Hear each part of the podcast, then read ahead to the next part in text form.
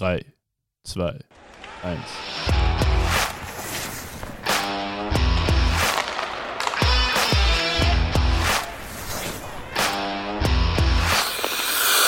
Er ist wieder da. Nicht nur der selbsternannte Eishockey-Professor Martin Quendler von der kleinen Zeitung, sondern auch ich, Stefan Jäger, und Folge 3 des Eiskalt-Podcasts. Martin, die letzte Woche, damit wir bei einem ernsteren Thema am Anfang bleiben, Geisterspiele in der, in der Eishockey League wieder, äh, Lockdown in Österreich. Ähm, das ist nicht nur aus, sage jetzt einmal, Zuschauersicht natürlich eine Katastrophe, sondern auch aus Vereinssicht. Ähm, das Eishockey oder Sport ohne Zuschauer geht gar nicht. Von meiner Seite erst einmal herzlich willkommen und danke für die schönen Grußworte von deiner Seite aus. Es war fast ein bisschen akademisch, was du da jetzt gebracht hast. Zurück zum Thema. Ähm, ja, das stimmt. Ein kleiner Seitenhieb muss echt immer sein, gell? Das, ist, das ist charakterlich bei dir verankert. Egal, weiter, ja, bitte. ja. Ähm, na, zurück zum Thema. Ähm, Geisterspiele ist natürlich ein Desaster, glaube ich, für die Fans und ich meine auch für die Spieler, weil äh, die haben sich gerade erst einmal so daran gewöhnt, dass sie jetzt wieder ja, vor Publikum spielen, dass da Stimmung in den Hallen ist, auch wenn jetzt äh, die Hallen nicht ausverkauft waren, aber es war schon äh, etwas los und äh, ja, es hat wieder gut getan, das äh, Eishockey zu einem Erlebnis, ein Erlebnis zu sehen beim Eishockey. Und äh, für uns Journalisten war es natürlich auch nett, weil so wie letztes Jahr in den Eishallen war es bitterkalt, weil keine Zuschauer da waren. Und heuer äh, war es doch ein bisschen wärmer. Und die Bierstände waren zu, man kann es man kann's, genau. äh, ruhig erwähnen. Was anderes ist auch, es ist auch der finanzielle Aspekt dabei. Absolut. Für die, für die Vereine, da machen wir uns nichts vor, die schauen mittlerweile wahrscheinlich rein wie Boris Becker vom Bankomaten. äh, kein Geld mehr äh, da, unter Anführungszeichen. Ich hoffe, wir werden jetzt deswegen nicht geklagt. Wir meinten, äh, das natürlich. Du. Genau, na, egal. Aber na, es ist eine finanzielle Komponente auch, absolut, das muss man einfach sagen. Äh, wir wissen aus der Corona-Zeit, dass zwei Drittel des Budgets praktisch äh, die Ticketverkäufe ausmachen und ähm, ja, die Clubs haben natürlich schon wieder im, im, im Auge, dass es vielleicht finanzielle Zuwendungen seitens des Bundes gibt, also Förderungen. Und da wird, glaube ich, auch die Liga schon im Hintergrund aktiv. Und das ist natürlich unumgänglich, damit die Liga so bestehen bleibt und um die Vereine, äh, dass sich die Vereine über Wasser halten können. Und eins darf man nicht vergessen, die Vereine planen immer mit gewissen Budgets und manche besser, manche schlechter, auch das wissen wir. Ja. Und ähm, die haben teilweise, glaube ich, auch tatsächlich wieder geplant, halbwegs normale Saison spielen zu können. Und jetzt stehen sie wieder vor dem Punkt, dass man sagt, wahrscheinlich von einer normalen Saison sind wir im Moment weit entfernt. Naja, vor allem, sie haben alle Voraussetzungen erfüllt. Sie haben ihre Spieler, also die Spieler haben sich alle impfen lassen, die waren alle äh, pro Impfung und haben sich alle testen lassen seit Wochen, Monaten. Also sie haben alles dafür getan, dass die äh, Saison so stattfinden kann, als wäre es eine normale Saison. Und jetzt ist natürlich äh, für viele Vereine und natürlich auch für die Liga selbst ist das natürlich ein Schlag ins Gesicht, äh, die aktuelle Situation in Österreich. Schläge ins Gesicht wollen wir definitiv keine. Wir freuen uns allerdings über Feedback an eishockey.kleinezeitung.at auf allen unseren Kanälen, Instagram, Facebook, äh, Twitter, Hammerkan, egal. Äh, und wir freuen uns über, äh, das darf man nicht sagen, wir, dürfen, wir freuen uns nicht über Bierspenden. Das dürfen wir auf keinen Fall sagen, das wurde uns Na, von der Regie Bier ist strengstens verboten und es ist auch verboten, bei der Podcast-Aufzeichnung in die Kronenkorken von äh, Bier hineinzuschauen und schauen, ob man was gewonnen hat, oder? Das ist auch verboten. Es ist verboten, eine Sechsertragere zu gewinnen. Würden wir ja nie machen. Würden ja? wir nie annehmen. Würden wir nie annehmen. Genau. Egal, was ganz anderes. Ähm, einen, den wir sehr gerne annehmen, einen ganz besonderen Gast, der ist heute bei uns, nämlich einer, der jetzt die Chance hat, in der NHL ganz groß rauszukommen. Und das ist Marco Rossi großes Talent, das ist, glaube ich, evident. Wir reden gleich mit ihm. Marco, schön, dass du Zeit genommen hast, schön, dass du bei uns bist und wir freuen uns sehr, mit dir in den nächsten paar Minuten ein bisschen zu plaudern über die NHL, über deine Zukunft und wie es so geht. Hallo, hallo. Äh, Marco, kurz vorneweg, du bist aus Vorarlberg, wir haben einen Dolmetscher bestellt, aber wir glauben, wir schaffen, du sprichst unsere Sprache, oder? Ja, ja, verstehe euch und spreche eure Sprache. das Wichtigste vorneweg, wir haben uns mit dem Martin ein bisschen darüber unterhalten, ähm, nachdem das Näheste, was wir jemals an die NHL gekommen sind, unsere Playstation sind. Wie kommt man eigentlich in die NHL? Das heißt, ähm, was wie ist kommt, der Weg? Wie kommt man überhaupt in die Nähe der NHL? Wie kommt man überhaupt in die Nähe der NHL? Ja, ist eigentlich ganz einfach. Man muss einfach immer trainieren, immer trainieren und irgendwann ja, wird halt immer enger und man weiß, okay, jetzt kommt der NHL drauf und so weiter und dann weiß schon mal, okay, jetzt kann es wirklich ernst werden. Aber das heißt dann immer noch nicht, dass du wirklich in der NHL spielen wirst. Ähm, du wirst erstmal gedraftet und dann danach ähm, sind auch ähm, zu, ähm, sehr viele Camps. Und nach den Camps schaut man, ob man es geschafft hat oder so. Also es ist eigentlich erstmal ein sehr langer und harter Weg. Aber ja, ich sag, man muss einfach noch immer weiter trainieren und an sich glauben. Marco, der Stefan Jäger kann das jetzt natürlich nicht nachvollziehen, äh, wie das für uns talentierte Eishockeyspieler damals war, aber vielleicht erklären wir es jetzt immer mal ganz kurz. Wie ist das Gefühl, äh, wenn man das erste Mal so richtig gut wird im Nachwuchs? Äh, wie nehmen das die Mitspieler auf im Nachwuchs in der U12, in der U10 oder wie, wie, äh, ja, wie haben das die, ja, die, die Konkurrenten vielleicht auch aufgenommen? Mhm. Also es gibt immer Neid, also egal wie alt du bist, also da gibt es immer den, äh, den Neid von den Spielern oder von den Eltern. Aber ich glaube, ähm, gute Spieler wissen eigentlich, wie man da mit dem umgehen kann, weil es wirst du eigentlich relativ schon sehr früh kriegst es mit, also egal wo, vor allem in Österreich kriegst du es sehr schnell mit. Du bist als Zehnjähriger, spielst da schon vielleicht mit den älteren Spielern zusammen, vielleicht schon in der U14 oder U15 und das also als Spieler kriegst du es sofort mit, aber man sagt immer, man soll es einfach ausblenden, aber du hörst es halt immer und ab und zu nervt sie das, aber da muss einfach weitermachen, weiter trainieren, einfach nicht zuhören, was die anderen sagen und auf die schauen, weil am Ende, es ist ja immer eigentlich eine Mannschaftssportart, aber am Ende bist es ja du, wo es schaffen soll und nicht jetzt mit der Mannschaft oder nicht, dass du sagst, okay, ich schaue jetzt, dass mein Freund mit mir, dass wir es zusammen schaffen. Es geht eigentlich erstmal in erster Linie, dass es du schaffst und darum sage ich immer, bis man es wirklich schafft, ist eigentlich ein Einzelsportart. Darum muss man schon mental stark sein, vor allem wenn man halt ein junger Spieler ist. Da ja. ist es dann so leicht einfach sagen zum anderen, hey, okay, fuck you, ich bin jetzt der, wo den Schritt macht und nicht du. Also ja, es ist vor allem in den jungen Jahren ist es am Anfang relativ ein bisschen schwerer umzugehen, weil alles neu ist für die. Aber umso länger das geht, umso, ja, wie soll ich sagen, ähm, so mit mehr mit einer Fuck you-Einstellung gehst du halt voran. Wahre Worte. Du hast gerade selber gesagt, du hast immer bei den Älteren mitgespielt. Ähm, bei Martin Quäler war es immer umgekehrt, der hat immer bei den Jüngeren mitspielen, Jüngeren mitspielen müssen. Bei den Jüngeren und Kleineren. Du hast, du hast selber immer gesagt, äh, man, man wird angefeindet. Äh, Wayne Gretzky äh, dürfte allen ein Begriff sein, hat er mal gesagt, er ist Zeit seines Lebens als Zielscheibe quasi auf, übers, Eis, übers Eis gegangen. Ist das ein Gefühl, das du auch vielleicht manchmal gehabt hast, dass man sich denkt, boah, man wird eigentlich nur angefeindet, obwohl man eigentlich nur das gut was, tut, was man gut kann?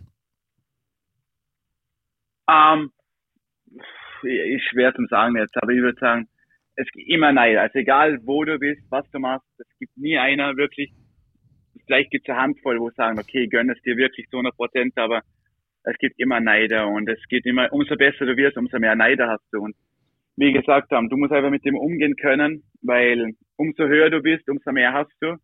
Und wenn du mit dem nicht umgehen kannst, dann wird es schwer, dass du irgendwas erreichen kannst.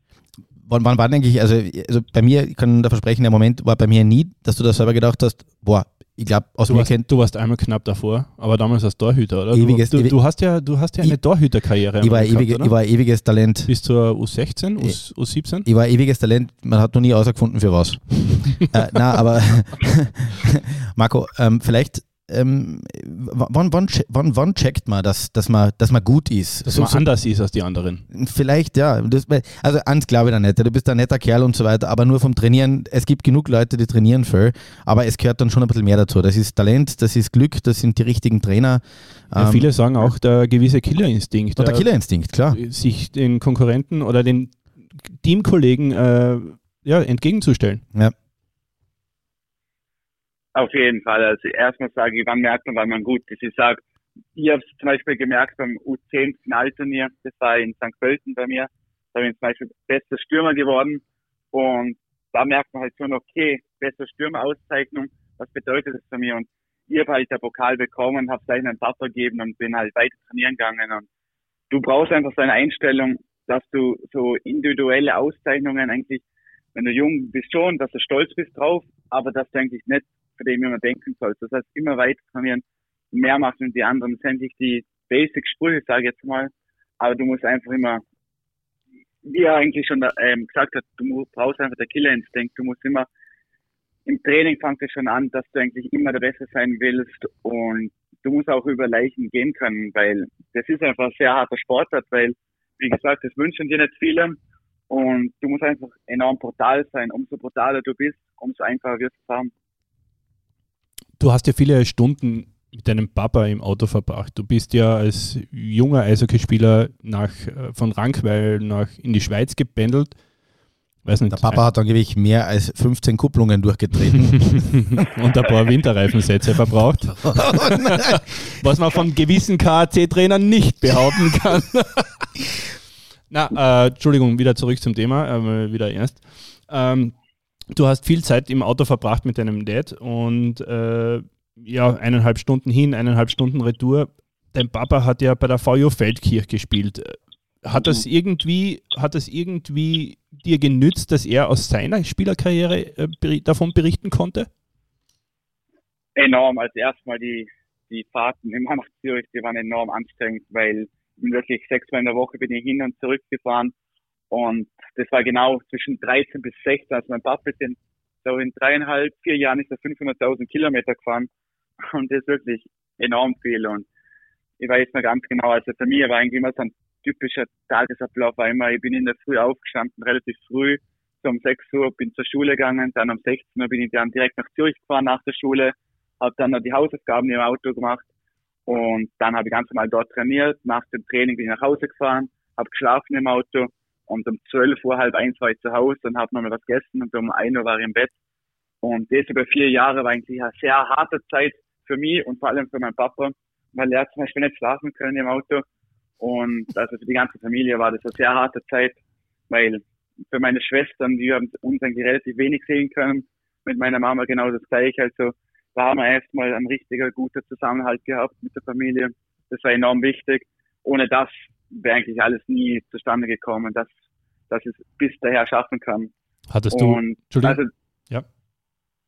Entschuldigung. Also ich wollte nur noch ich wollte nur sagen mit meinem Papa, also die Erfahrung, die er hat mit der For You Fähigkeiten, das hat mir eigentlich sehr viel geholfen, weil ich habe wirklich immer alles über alles reden können. Also ich habe über ihn, wie es in der Kabine früher war, wie die gewissen Ausländern waren, wie die ähm, einfach, wie die einfach alles wahrgenommen haben, wie die denkt haben, wie die trainiert haben. Also habe ich wirklich viel fragen können.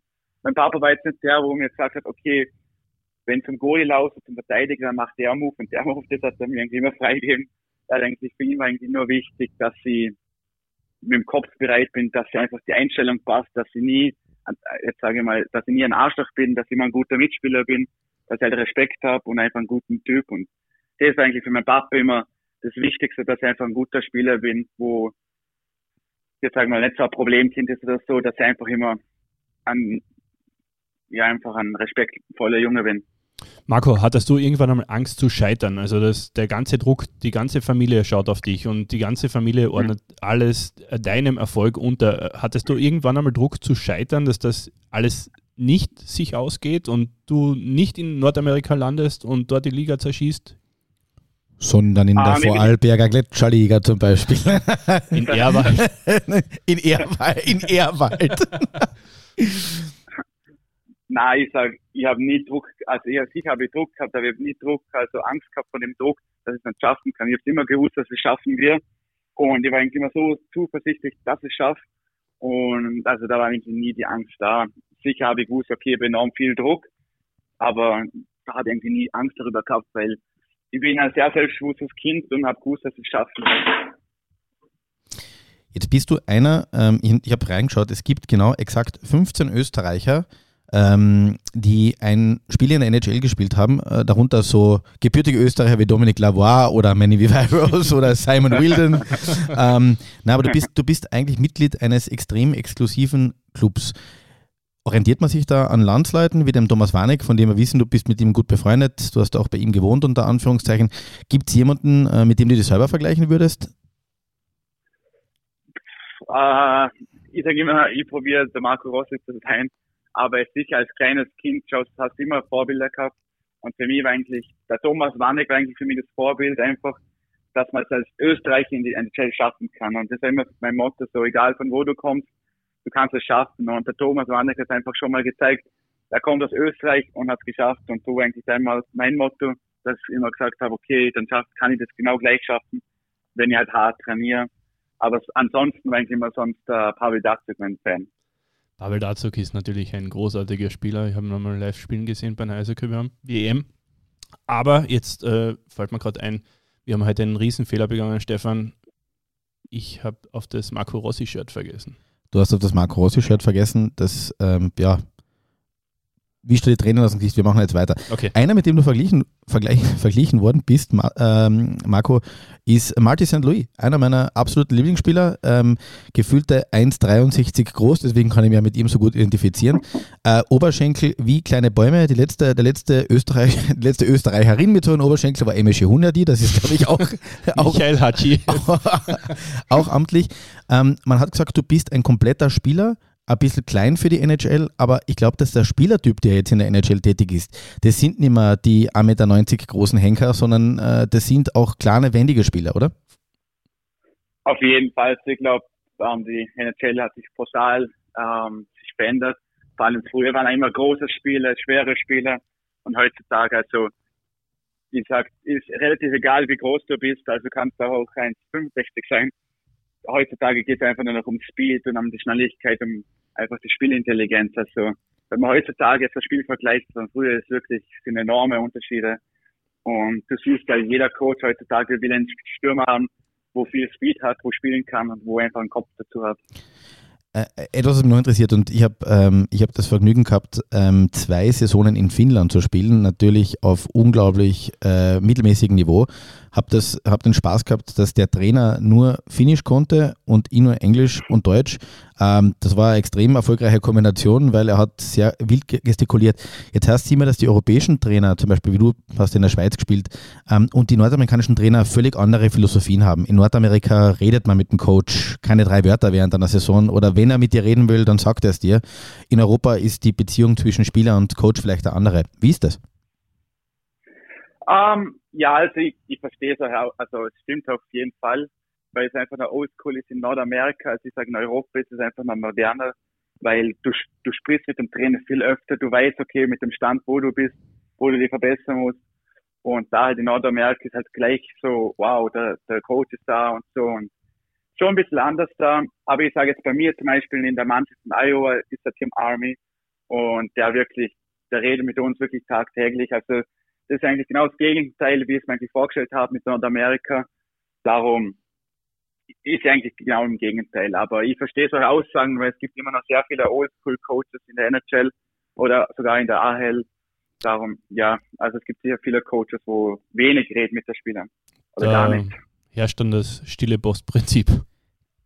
Der, der, Thomas Böck, der ja einer deiner Vorgänger in NHL ist, hat immer behauptet, in äh, Kanada oder in Amerika, dort wo er drüben war im College oder äh, bei irgendwelchen Auswahlmannschaften ist bei 1,80 Meter Strich gezogen worden. Jeder, der kleiner war, hat ausgehen müssen.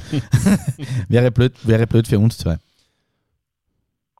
Ja, aber wenn wir zurückkommen und einmal auf den NHL-Draft äh, blicken, 2020 bist du gezogen worden an neunter Stelle.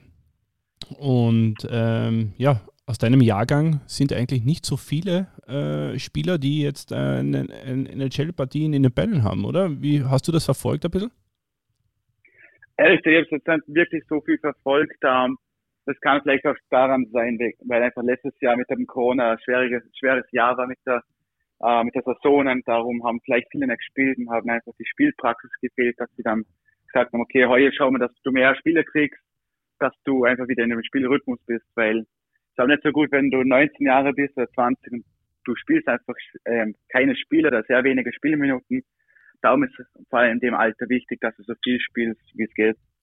Ich habe einen Artikel gelesen von über Capo Kako, den finnischen äh, Second Overall Pick, oder? Nennt man das so, Stefan? Ja, in Englisch, ja. Der zweite, der zweite im Draft war er, ja. Der zweite, der zweite im Draft war er.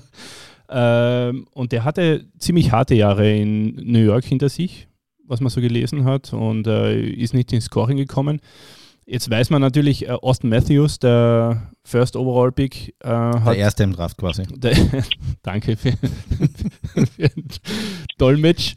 Ähm, der hat sich auch äh, im ersten Jahr nicht so leicht getan. Äh, hat das damit zu tun, dass er in. Entschuldigung, Entschuldigung ganz, ganz, ganz kurz. Martin, was ich mir erinnern kann: Austin Matthews hat in seiner Premierenpartie vier Tore geschossen. Also, ich würde mir auch gern so schwer tun wie er in der NHL. Ja, Gut, aber ich bin ja jetzt ein Diplomat. Weißt du, ein bisschen Respekt habe ich vor der besten Liga der Welt schon. Und äh, Austin Matthews, äh, Capo Kako haben beide in Europa in höchsten Ligen gespielt und sind dann eben von dort ausgedraftet worden. Äh, wie siehst du das Ganze? Äh, ist das zulässig oder kann man das, kann man das überhaupt machen? In der europäischen höchsten Spielklasse spielen und dann nach Nordamerika gehen? Oder ist das nicht besser, übers, über Nachwuchs oder College äh, in Nordamerika gleich einmal Fuß zu fassen und äh, an diese Spielsysteme sich zu gewöhnen? Ich sage immer, also du kannst, es sind beides gute Optionen. Ob du jetzt in Europa spielst und spielst Profi-Eishockey, da ist es vielleicht leichter für den NHL-Einstieg, dass du einfach schon weißt, okay, Männer-Eishockey, Profi-Eishockey, dann dass du einfach schon besser weißt, äh, wie, wie mit dem umgehen kannst. Und ich habe einfach mich entschieden, nach Kanada zu gehen mit 17, 16, weil das war einfach immer schon mein Traum, in der besten Juniorenliga zu spielen. Und aber wie gesagt, du kannst beide Entscheidungen machen. Gibt überall Vor- und Nachteile. Und ich sage immer, jeder, jeder Weg führt nach oben. Was anderes, du hast früher kurz den Thomas Warneck ähm, erwähnt, auch als, als Vorbild. Ähm, wie wichtig ist es, dass man in einer Mannschaft kommt oder wie, wie war das bei dir bis jetzt? Wenn du in einer Mannschaft gekommen bist, du warst oft neu, du warst oft der Jüngste und so weiter, schnappt man sich da irgendwie eine Vaterfigur, die auf ihn, die auf einen aufpasst oder, oder entwickelt sich das natürlich oder wie, wie erarbeitet oder kämpft man sich seinen Platz in einer Mannschaft da? Also als erstens, wenn du mal in einer Mannschaft ankommst, kommt immer darauf an, wie du, wie du die abgibst in der Mannschaft, wie du bist wie und viele Bier du trinkst. Das Beste ist immer einen Strutz Leberkäse und eine Kiste Gelb. Einen gelben Würfel, oder? Einen so. gelben Würfel. Wir dürfen keine Marke nennen im Podcast. Na, Blödsinn, Entschuldigung, wir haben dich unterbrochen. Na, na, das ist gut. Um, ja, ist einfach wichtig, wie du halt ankommst, direkt am Anfang, ob du den Respekt zeigst oder nicht. Und du musst einfach den Respekt zeigen, vor allem am Anfang, egal zu wem. Und dann geben sie den Respekt ganz normal zurück. Und ja, also ich habe jetzt das Glück gehabt, vor allem als in Minnesota war, oder egal in welcher Mannschaft sie war, dass ich ein sehr gutes Umfeld gehabt habe mit den Spielern. Es sind immer sehr viele zu mir gekommen, wir haben uns gut austauscht. Das waren immer ein paar Spieler, wo mir sofort die Stadt zeigten oder sonst noch was. Also das war einfach für mich enorm wichtig, weil da fühlst du sofort auch viel wohl in der Mannschaft, als wenn, wenn zum Beispiel niemand mit dir redet und jeder will mit dir nichts zu tun haben.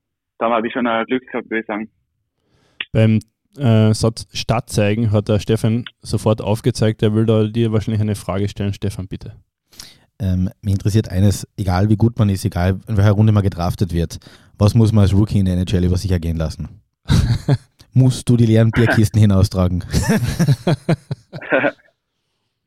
Na, also als Rookie, egal wo du bist, muss halt immer noch mehr der Respekt zeigen zu den älteren Spielern, egal wo du bist. Und das sind einfach die Kleinigkeiten oder die Klischees einfach nach dem Training, die Buchs Glauben und so und einfach halt in der Kabine einfach schauen, obwohl in NHL ist was ganz anderes, dass halt die Kabine immer sauber ist, aber da gibt es ja so viele Equipment Manager und Betreuer, da muss eigentlich gar nichts machen, aber in erster Linie zeigt einfach mal der Respekt zu den älteren Spielern.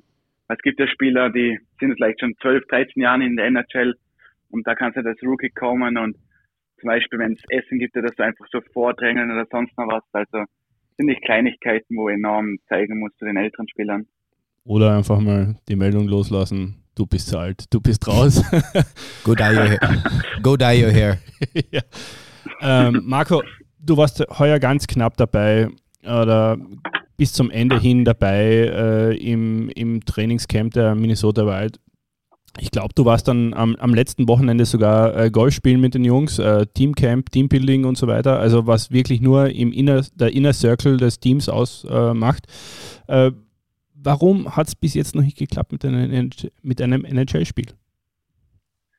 Also sie wollten erstmal, dass sie mehr Spielpraxis sammeln, dass sie jetzt einfach am Anfang vom Jahr viel spielen, weil bevor ich, sie haben gesagt, bevor ich in der NHL spiele und spiele mit ähm, zum Beispiel 10, 15 Minuten Eiszeit, dass ich lieber 20, 25 Minuten Eiszeit habe und einfach viel mehr profitieren kann momentan, weil, wie gesagt, ich habe eine schwere Erkrankung gehabt letztes Jahr und habe wirklich über ein Jahr wirklich gar kein Eisgespiel gehabt.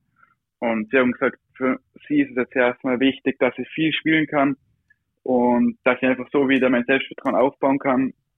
Und ja, also jetzt fühle ich mich eigentlich schon viel besser wieder weil jetzt habe ich auch schon wieder zehn Spiele hinter mir und du merkst es auch selber, Spiel zu Spiel fühlst du dich wohler, fühlst du dich besser und es ist eigentlich nur die Frage der Zeit, wann sie die raufholen. Also das kriege ich eigentlich nie mit. Also, manche Spieler, Verteidiger ist jetzt gerade rausgekommen, auch wieder zur NHL-Mannschaft und jetzt wirklich ein Anruf, hey, du komm, musst jetzt raufkommen und dann bist du oben. Also da kannst du nicht warten auf den Anruf oder sonst noch was. Das wird, das passiert so schnell und du musst einfach ready sein und eben im Kopf bereit sein und ja, es muss einfach Geduld haben.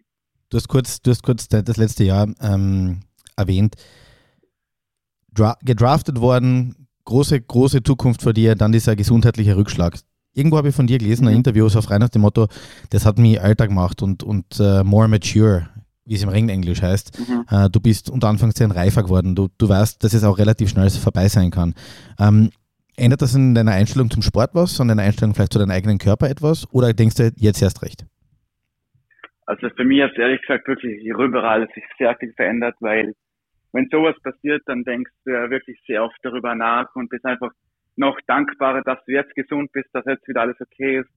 Und jetzt zum Beispiel beim Eishockey, du denkst einfach noch, wow, jetzt ist eigentlich fast vorbei und so schnell kann es eigentlich gehen. Und du hast einfach noch mehr Motivation, du hast einfach noch mehr Wille beim Trainieren, weil das ist ja immer im Kopf drinnen und so. Und dass ich sage, die Motivation ist einfach noch mehr da, weil, wie gesagt, du weißt einfach, wie schnell es gehen kann. Und jetzt abseits vom Eishockey ist genau das Gleiche. Du bist einfach halt, wenn du aufstehst, oder ich stehe auf momentan immer noch und ich bin einfach dankbar, dass ich gesund aufstehe. Und ich sage jetzt vor der Geschichte mit dem Herz, bin ich aufgestanden, weil habe es nicht wirklich so geschätzt, dass ich jetzt einfach gesund aufstehen kann, weil der steht auf und sagt Dank, dass ich gesund bin. Und mir ist es sowas jetzt passiert beim Herz und ich glaube, viele Leute, wo mal eine Krankheit gehabt haben, sind einfach viel mehr dankbarer und sind einfach so wertschätzen auf die kleinen Dinge. Und die habe ich momentan brutal, ich sage jetzt, die, die spüre ich momentan brutal und bin einfach wirklich dankbar, dass ich gesund aufstehen kann. So hart es auch klingt. Das sind äh, sehr ehrliche und sehr tiefgreifende Worte von dir. Äh, vielleicht wissen das nicht alle unsere Hörer. Der Marco Rossi ist eben nach der Eishockey-WM 2020 Junioren-WM in äh, Kanada, äh, hatte eine Corona-Erkrankung davor und war dann bei der Eishockey-WM, Junioren-WM und ist dann zum NHL-Trainingscamp zum Verspäteten gekommen und dort wurde eine Herzmuskelentzündung diagnostiziert und musste daraufhin ein halbes Jahr mal aussetzen. Marco, korrigiere mich, oder? Ja, es war also genau so war es. Also ich bin direkt nach Minnesota geflogen dann, war eigentlich im Kopf schon bereit zum Spielen, weil sie haben es eigentlich schon vorgehabt. Ähm, ich war eigentlich am vierten Tag, also Quarantäne, war ich dann endlich, endlich wieder draußen, haben gesagt, okay, heute machen wir den Medical Test und dann morgen kannst du schon äh, mitgehen aufs Eis und dann zwei Tage später fliegen wir dann nach Los Angeles und da war ich wirklich schon so enorm, also überadrenaliert und das war wirklich, die, die Vorspannung hat brutal, also das war wirklich enorm für mich. Und ich habe es kaum erwarten können. Und dann auf einmal kommt so ein Rückschlag am Abend und kommt der Arzt zu mir und sagt, hey, ähm, wir müssen morgen nochmal weitere Tests machen und du darfst jetzt absolut keinen Sport mehr machen. Und das war wie, wie, wirklich wie ein Faust ins Gesicht. Berufsverbot und, in Wirklichkeit. Für einen, für einen Profisportler ist es Berufsverbot. Ja, genau. Also es war wirklich sehr schlimm, weil erstmal, ich habe gesagt, was geht jetzt überhaupt ab, weil sie haben einfach gesagt, absolut keinen Sport, bitte. Und sie haben wirklich so gebettelt und so und habe ich gesagt, was geht erstmal ab, bitte, dass ich erfahren kann, warum ich keinen Sport machen kann. Und ich war halt sehr, also ich habe fast nicht schlafen können, weil erstmal geht viel durch den Kopf. Ich habe gedacht, hey, was habe ich jetzt momentan gemacht oder so.